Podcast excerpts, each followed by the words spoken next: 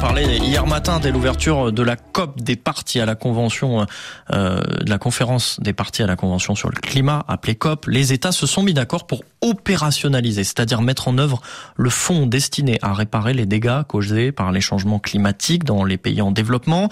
Gilles Yabi nous rejoint du cercle de réflexion africain Wati. Ce fonds pertes et préjudices. C'est une bonne nouvelle, Gilles, euh, pour les pays du continent, mais il faut surtout que l'Afrique, vous dites, euh, parle avec davantage d'unité, d'une seule voix, si possible Oui, tout à fait. Alors, il faut saluer le lancement effectif euh, du fonds pertes et dommages.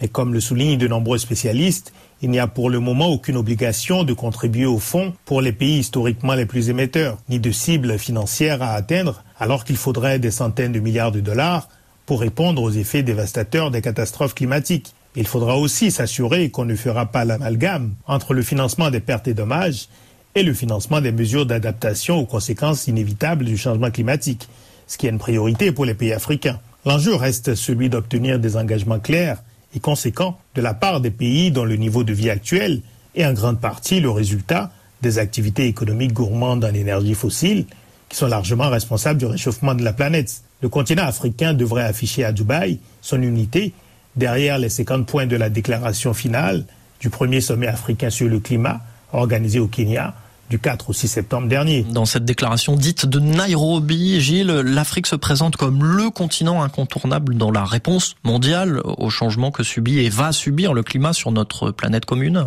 Oui, le continent a le plus grand potentiel pour incarner une alternative aux combustibles fossiles polluants, un potentiel naturel pour générer des énergies propres, le solaire, l'éolien, la géothermie, mais aussi un réservoir majeur des matières premières indispensables pour les batteries, les piles à hydrogène et de manière générale pour les technologies de la transition énergétique. Le continent abrite notamment 40% des réserves mondiales de cobalt, de manganèse et de platine. La déclaration de Nairobi met un accent fort sur l'énergie et la nécessité d'investissements massifs dans les énergies renouvelables pour passer d'une capacité de 56 gigawatts en 2022 à au moins 300 gigawatts d'ici 2030. La déclaration rappelle aussi que seuls 60 milliards de dollars, soit 2% des 3 000 milliards de dollars d'investissement dans les énergies renouvelables au cours de la dernière décennie, sont allés à l'Afrique. Alors Gilles, vous, ce que vous dites finalement, c'est que l'implication, la mobilisation des jeunes dans la lutte contre les changements climatiques sur le terrain, dans chaque pays, au quotidien, euh, cette mobilisation est, cruciale.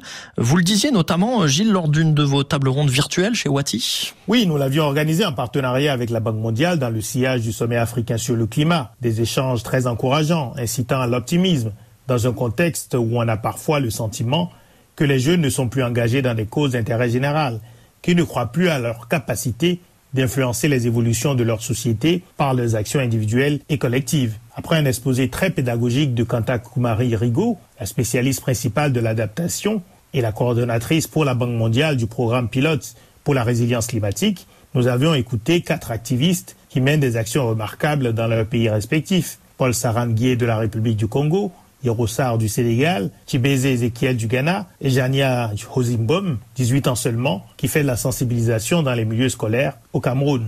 L'engagement de la jeunesse est essentiel, d'abord parce qu'il s'agit de leur avenir, de celui de leurs enfants et de leurs petits-enfants, plus que de celui des gouvernants plutôt âgés qui prennent les décisions aujourd'hui. Ce sont les jeunes et les très jeunes qui peuvent encore redéfinir le rapport des êtres humains à la nature. Ce qui est en jeu, c'est bien un changement radical de notre relation avec la planète que nous ne faisons qu'habiter à tour de rôle et très furtivement. La clé reste l'accès à l'information, aux connaissances, pour nourrir la réflexion et l'action collective. Merci beaucoup Gilles Yabi pour vos analyses. À retrouver sur RFI.fr et vous, on vous retrouve la semaine prochaine.